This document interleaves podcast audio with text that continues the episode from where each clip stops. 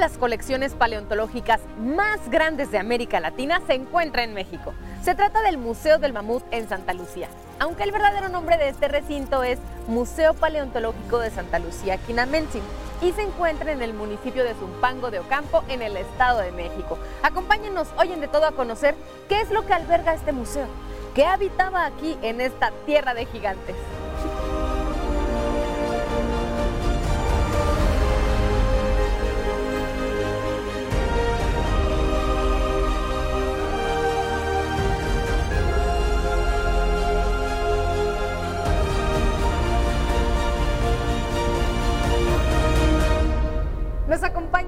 Capitán Martínez. Capitán, muchas gracias por estar con nosotros aquí en De Todo y por adentrarnos al interesante Museo Paleontológico de Santa Lucía, Kinametsin, que ahorita el capitán nos va a explicar por qué este nombre. Entonces, muchas gracias. No, gracias a ustedes por venir. Les damos la más cordial bienvenida al Museo Paleontológico de Santa Lucía. Kinametsin, Kinametsin quiere decir gigante o grandeza en náhuatl. Eso nos da la oportunidad de poder observar toda la megafauna que vivió aquí en Santa Lucía hace más de 12.000 años. Ah, por eso es que se le conoce como Tierra de Gigantes. Es correcto. En este espacio se van a desarrollar muchos animales de la megafauna y por ello hemos dado este nombre de Tierra de Gigantes al inicio de nuestro estacionamiento tiene este letrero de Tierra de Gigantes. Capitán, ¿y qué es lo que da origen a que exista este museo? Este museo tiene eh, dos particularidades. Una es que gracias a los trabajos que se hacen de investigación paleontológica, lítica y de cerámica, nos permiten en más de 567 hallazgos encontrar más de 50 mil piezas de estos materiales. Y una vez que esto se resguarda en, en, el área de colección paleontológica, surge la idea de poder crear un museo que nos dé la oportunidad de poder observar estos materiales y exhibirlos para el público eh, mexicano y bueno, de todo el mundo.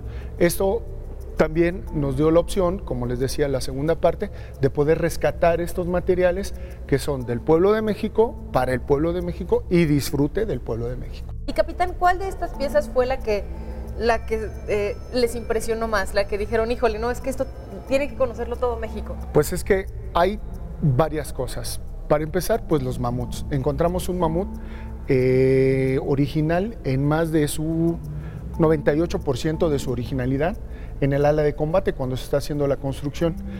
Eh, el Aeropuerto Internacional Felipe Ángeles nos da esa oportunidad de rescatar el material que se encuentra aquí en el lago de Jaltocan, que se preserva de hace 12.000 años y eso nos permite poder sacarlo y exhibirlo de conformidad a los parámetros de restauración que se hicieron.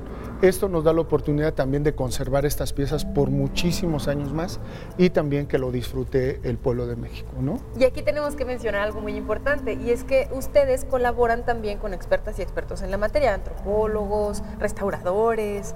Sí, en ese sentido, la Secretaría de la Defensa Nacional, en coordinación con el Instituto Nacional de Antropología e Historia, logra atraer un gran equipo de trabajo donde se conjugan arqueólogos, paleontólogos, biólogos, eh, taxidermistas y eso nos da la oportunidad de poder crear este gran museo.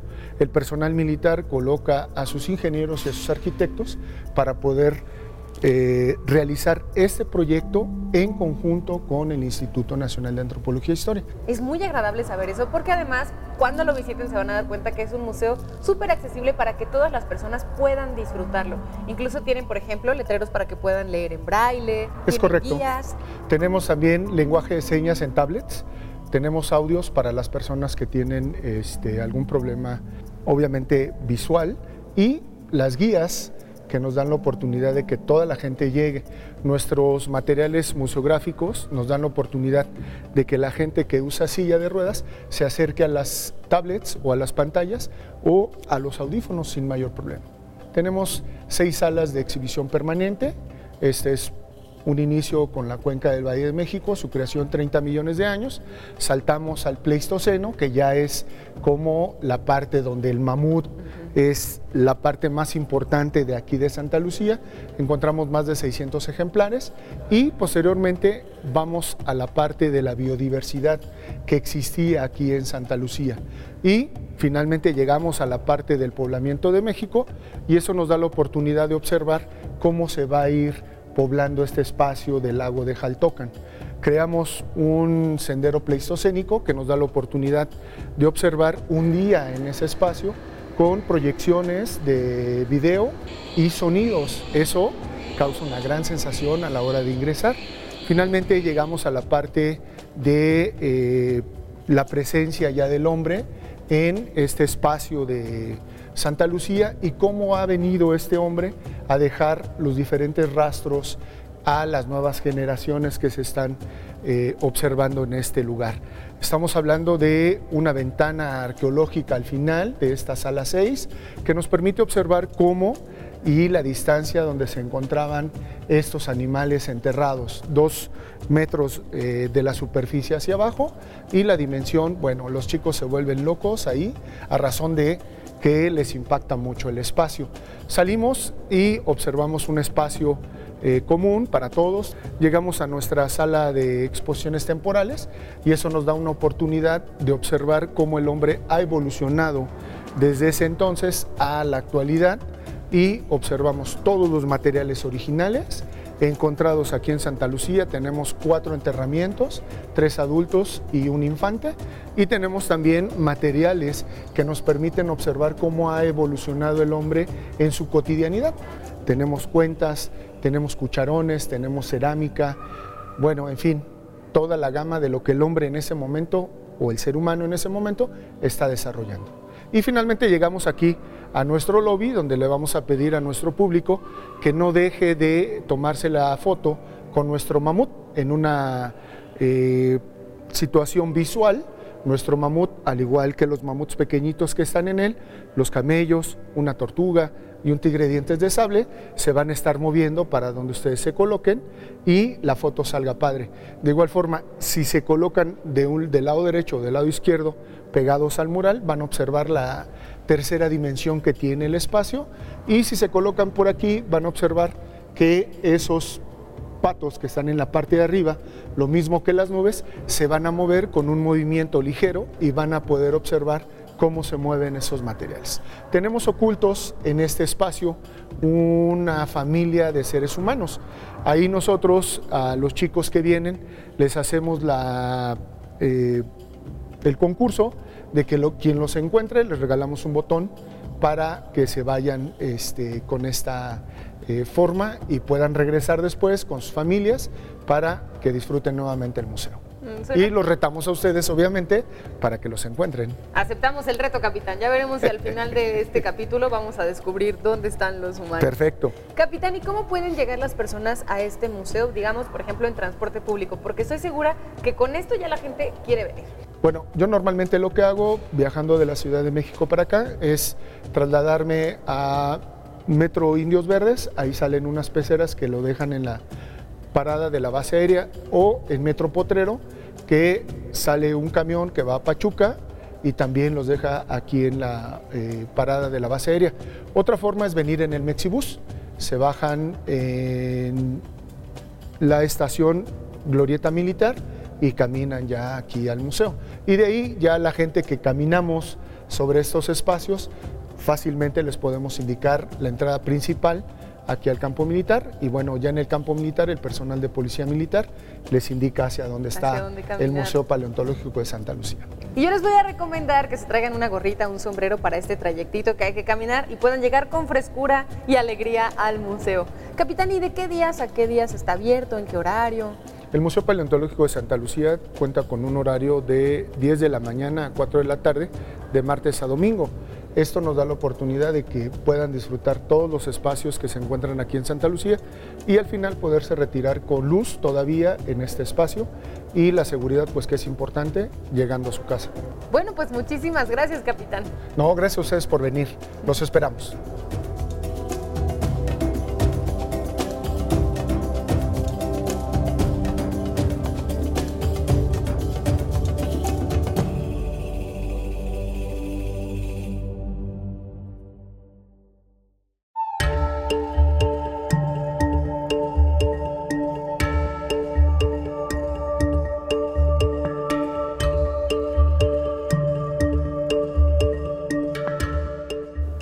Museo, además de muy impresionante por las piezas originales que podemos observar, también nos da información valiosa para conocer y entender mejor la zona, la región, geológicamente hablando. Entonces aquí está Elías con nosotros. Muchas gracias por acompañarnos. No, muchas gracias a ti, Alexia, y al programa por tomarse el tiempo de venir a este museo y visitarlo.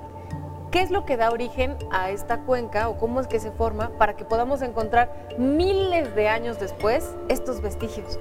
Esto realmente se llega a encontrar en la sala número uno, que es importante saber que la cuenca de México se divide en cinco lagos.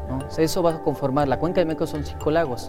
Entonces, hace 12.000 años se llega a conformar esta cuenca y de ahí, obviamente, por cuestiones climáticas, llegamos a encontrar a estos ejemplares casi de dos a tres niveles a raíz del suelo, ¿no? Que es interesante saberlo, ¿por qué? Porque al final del día Muchos piensan que las especies llegan a encontrar a 10 o a 20 metros y no, de 2 a 3 metros de profundidad llegamos a encontrar estas especies. Sí, creo que precisamente eso es lo que más llama la atención a las personas. El hallazgo del mamut, que está 98% original, así como lo encontraron y que tenemos aquí a nuestras espaldas. Elías, cuéntanos acerca de esta pieza porque yo creo que es de las más populares aquí en el museo. De hecho, esta pieza, para ser enfático, llega a tener de 213 a 217 huesos. Este ejemplar es una hembra, este mamífero es una hembra. Se sabe que es una hembra por el tipo de cadera, igual como en el ser humano, ¿no? Aquí este mamífero sabemos que es una hembra, pues por la cadera y llega a tener de 213 a 217 huesos. ¿Por qué? ¿Dónde está la desvariación en ese aspecto? En la cola. Entre más adultos sean, pues mayor número de huesos va a tener en la cola.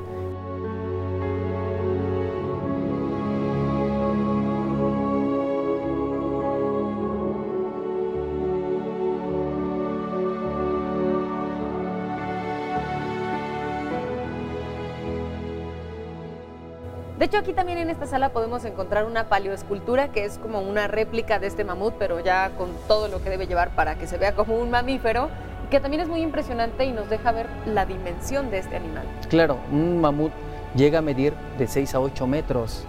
Todo depende si son machos o si son hembras. Es interesante, ¿no? Que obviamente el macho va a ser más prominente y llegan a pesar de 4 a 6 toneladas. ¿Y en qué consiste su, su dieta, vaya, de ellos mismos? En puro pastizaje. Llegan a comer de 2 a 3 toneladas en una semana un solo mamut. Entonces eso quiere decir que son animales o que eran animales herbívoros. Exactamente, sí. Pero es bonito porque al final del día es interesante conocer estas especies ya que son muy territoriales. El mamut no es como que muy de convivencia con los humanos, al final del día son muy territoriales y, suelen ser agresivos. Oye, ¿y qué más sabemos como sobre sus hábitos? Yo creo que eso es algo que a la gente les, le interesa bastante porque son animales que no podemos imaginar en la actualidad, ¿no? que existieron hace 10.000 años. Es interesante saber que estas, mm, estos mamíferos se conforman de hembras y crías, así son las manadas de mamut. El macho únicamente es reproductivo, el macho únicamente llega a las manadas, se reproduce y se tiene que ir. Tiene que llegar a otra manada, se va a reproducir y se tiene que ir. Quien hace esta parte fuerte, pues son obviamente las madres, ¿no? Oye, ¿y tenían pelo? ¿Los mamuts tenían De hecho, hay dos tipos de especie de mamut. Este es mamut columbino, el que vamos a ver aquí en Santa Lucía, el que se va a encontrar, y el mamut lanudo, que es más para Siberia que obviamente por las cuestiones climáticas es más lanudo, obviamente, y aquí no, por el clima que es un poquito más tropical, ¿no? Completamente sin pelo. Y hace rato nos comentabas que son muy territoriales, por lo que en realidad se considera que no es que tuvieran una convivencia estrecha con los seres humanos, pero vamos al grano. ¿Los seres humanos cazaban o no cazaban mamuts? El mamut se llega a cazar, pero no en su hábitat tal cual. Era imposible cazarlo en su hábitat por las dimensiones que ya se manejan y por el grosor de la piel. ¿Qué es lo que pasa en ese aspecto? El, ser humano inteligentemente espera a que el mamut se empantane y una vez empantanado, que es inmovilizado, pues es más fácil llegar y cortar el pedazo de carne que requiere para sus tribus y llevársela. Y la naturaleza propia pues se encarga del resto del ejemplar. Esto es muy interesante. Oigan, pero además de que podemos hablar aquí horas solo sobre esta sala, déjenme decirles que no solamente se encontraron hallazgos de mamuts, sino de otras especies. Claro. Y que esto lo podemos ver en la sala 3. Exactamente, en la sala 3 vamos a encontrar lo que viene siendo el camello, el caballo, una garra de un oso perezoso, que estas especies llegan a saber encontrarse justamente aquí en Santa Lucía. Es interesante saber que todas estas especies convivieron aquí justamente en, esta parte del territorio del país, vaya. Entonces, sí podemos asegurar que en América ya existían los caballos y hasta los camellos y que no fue que los españoles lo trajeran o cómo estuvo ahí el movimiento. Esa parte es linda porque al final del día es historia pura del país. ¿Por qué? Bueno, nos ven en esta idea que el Hernán Cortés en el siglo XVI viene con 16 caballos, de que el caballo viene de Europa para América, propiamente aquí a México, pero con estos hallazgos puede cambiar de cierta manera, ya que el caballo existió hace 10.000 años y el siglo XVI pues es más a la fecha, ¿no?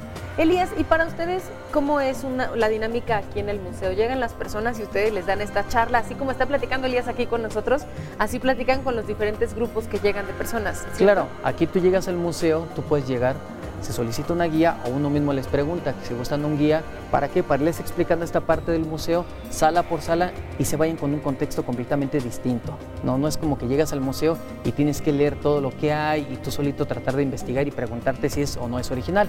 Nosotros hacemos esa parte de ser guías y vamos guiando a estas personas por todas las salas y obviamente pues ya se van con una perspectiva completamente distinta del museo. ¿Y a ti te gusta? ¿Te gusta el museo y lo que haces aquí? A mí me encanta mi trabajo, a mí me gusta mucho interactuar con las personas, me, fascina interactuar con, gente de la tercera edad, vaya, ¿no? Es, como que mi fuerte, ¿no? Llegar y explicarle a una persona qué es la importancia de este museo, qué, qué, qué te deja, qué esencia tienes, ¿no? Porque al final, como te digo, es distinto conocer otro tipo de museo a este museo porque creo que Mamut no vamos a encontrar en la vuelta de la esquina, ¿no?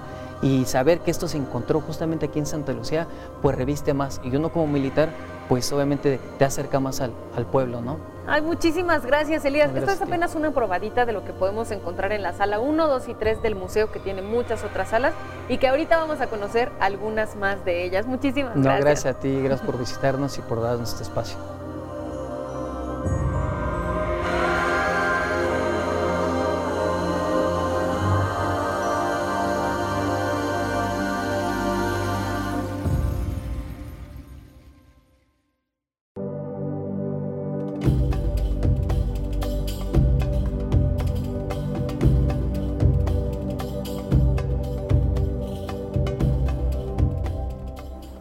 Los espacios más populares aquí en el Museo Paleontológico de Santa Lucía es el sendero, en donde nos acompaña Asmi, que quiero presumirles es una de las guías favoritas por las niñas y los niños. Muchas gracias, Asmi, por acompañarnos en De Todo. No, gracias a ustedes, Ale, por visitarnos. De hecho, como lo acabas de decir, tengo ese imán, ese don para traer a los niños, Ale. Y cierto que les gusta mucho esta sala. Claro, porque si tú entras, escuchas el ruido de los animales, cómo va saliendo el sol, cómo se va metiendo la luna. ¿Y qué vas a observar aquí? Paleoesculturas a escala uno por uno de los animales que existieron en el Pleistoceno, Ale. ¿A qué se debía ese tamaño? A la cantidad de oxígeno que había en la atmósfera y a la megafauna que existió en el Pleistoceno. Vamos a poder observar el tamaño real de los animales de la era de hielo como son Sid, Mani Manito y Diego, que es un tigre dientes de sable, Ale. Por ejemplo, tenemos lo que es el tamaño real de Mani Manito, que es el mamut, que es la especie del colombino, que es el que podemos observar en la parte de atrás, Ale. Tenemos lo que es el gliptodonte, que es de la familia de los armadillos. Podemos observar que tiene un tipo caparazón y se le alcanzan a ver como un tipo escamitas. Esas escamas, Ale, se llaman rosetas, que fueron las que se encontraron aquí en Santa Lucía. A un lado de él vamos a observar lo que es un gonfuteiro. ¿Un gonfuteiro? Ese parece un elefante. De hecho es de la familia de los elefantes, Ale. La diferencia entre el elefante y el mamut son sus orejas. El elefante ocupaba sus orejas para enfriar su cuerpo como tipo ventilador. Otra de las características que tú puedes observar para diferenciarlas es la posición de sus defensas, que son las que parecen colmillos, Ale. Ah, y claro, el mamut tiene las orejas más chiquitas. Así es, las tiene más pequeñas que el elefante. Asmi, pero aquí en el sendero, precisamente atrás de nosotras, se encuentra una especie que no es ni mamut ni es gonfuteiro. ¿Qué es? Se llama mastodonte, Ale. De la misma característica es, bueno, la posición de sus defensas. Eso es lo que los diferencia de los otros animales que tú acabas de mencionar, Ale. Estos son paquidermos. Así es. Ah, ok. Y, pero el más grande es el mamut, luego es el mastodonte y el gonfuteiro es como una talla más pequeñita. Así es, de la familia de los elefantes. También la diferencia del elefante y el mamut es el tamaño, Ale. Ok, es muy impresionante porque, por ejemplo, nosotros imaginamos a los perezosos como un peluche, no los imaginemos así chiquitos, pero en la realidad aquí podemos ver el tamaño que tenían estos ejemplares y son gigantes. Claro, Ale, de hecho todavía existen los perezosos, pero ya así como tú lo mencionaste, ya son más pequeños, ya parecen peluches, están demasiado pequeños a cómo existieron en el Pleistoceno. De hecho, otro de los animales que tenemos aquí o que van a poder ustedes observar es el bisonte gigante. El bisonte gigante, Ale, pesaba 1750 kilos y de punta a punta de los cuernos medía dos metros. El bisonte todavía existe, pero ya de igual manera que el perezoso ya son más pequeños. Oye, Asmi, ¿por qué aquí también encontramos como un león y un tigre? ¿Esos también habitaban en esta zona? Habitaban en lo que fue alrededor de la cuenca de México y en lo que fue en América. La diferencia entre el león y el tigre dientes de sable es la cola. El león tiene la cola más larga y la ocupa como tipo dirección y el tigre dientes de sable tiene la cola más pequeña y la ocupa como tipo resorte para impulsarse para atacar a sus enemigos. Y es importante mencionar que aquí sí se encontraron restos de, de, tigres dientes de sable. Claro, de hecho se encontró lo que fue un diente de sable y se dice que es de leche y de un pequeño. ¿Por qué? Porque está pequeño. Porque en realidad, Ale, el tamaño real del diente de sable mide entre 16 y 17 centímetros. Y el que se encontró aquí fue, mide, perdón, entre 6 y 7 centímetros, por eso está pequeño. Es decir, de, un bebito. Claro, por eso dice que es de un cachorro y de leche.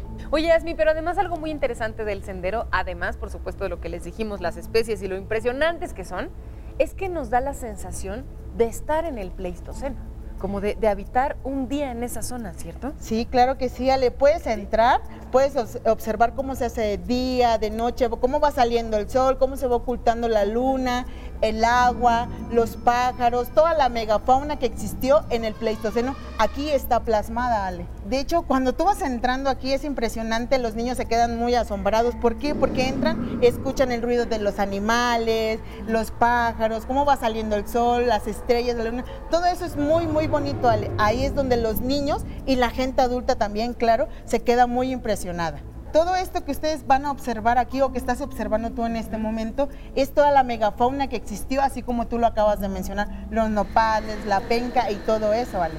Oigan, pero ¿qué creen? Aquí en el museo, además por supuesto de contemplar las especies animales del Pleistoceno y lo que viene el Oleoceno, también encontramos una sala de exposiciones temporales con vestigios de cuando ya apareció el Homo sapiens. Que esto es muy emocionante porque también nos relata la vida de las personas que existieron en esta zona. Claro, Ale, ahí vamos a poder observar entrando lo que es un cráneo. Ese cráneo tiene todos sus dientes, Ale, y se encontró con un besote. No es un beso grandote, es una piedra que ustedes van a poder observarlo y las diferencias que nos, caracterizan de nuestros antepasados es que, por ejemplo, ellos tenían tres molares y nosotros tenemos dos molares, Ale, nada más. Ellos, por ejemplo, no tenían colmillos y nosotros ya tenemos colmillos. ¿A qué se debía eso? A la alimentación que ellos tenían antes. Vamos a observar ahí también esqueletos, le vamos a observar un esqueleto de una femenina. Vamos a poder observar también otro esqueleto de un masculino entre 18 y 20 años. Se dice que ese pudo haber sido un líder militar o un sacerdote. ¿Por qué? Porque también se encontró con un besote. Aparte, como estamos cerca de San Juan Teotihuacán, ahí sacrificaban a la gente y habitaban gente como esa que te acabo de mencionar, un líder militar o un sacerdote. Otro esqueleto, Ale, que también es muy asombroso. ¿Por qué? Porque está en forma acróbata, toda su columna está doblada y su cabeza está en medio de las piedras. ¿Qué quiere decir? Que ya querían que se fuera al inframundo, que ya no saliera. Todo eso, a la mayoría de ellos, lo sacrificaban. Por eso fue que encontraron esos esqueletos, Ale. Muchísimas gracias, Asmi. La verdad es que este museo es mucho más de lo que yo esperaba encontrar. Claro, Ale, gracias a ti por visitarnos e invitar a la gente a que vengan a visitar al Museo Paleontológico de Santa Lucía.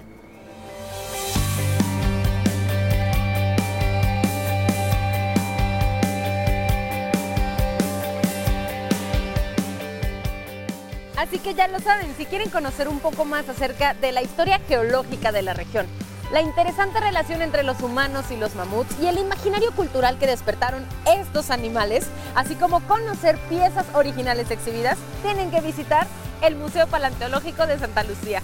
Nos vemos la próxima en De Todo, pero recuerden que pueden escucharnos a través de Radio IPN en el 95.7 de FM.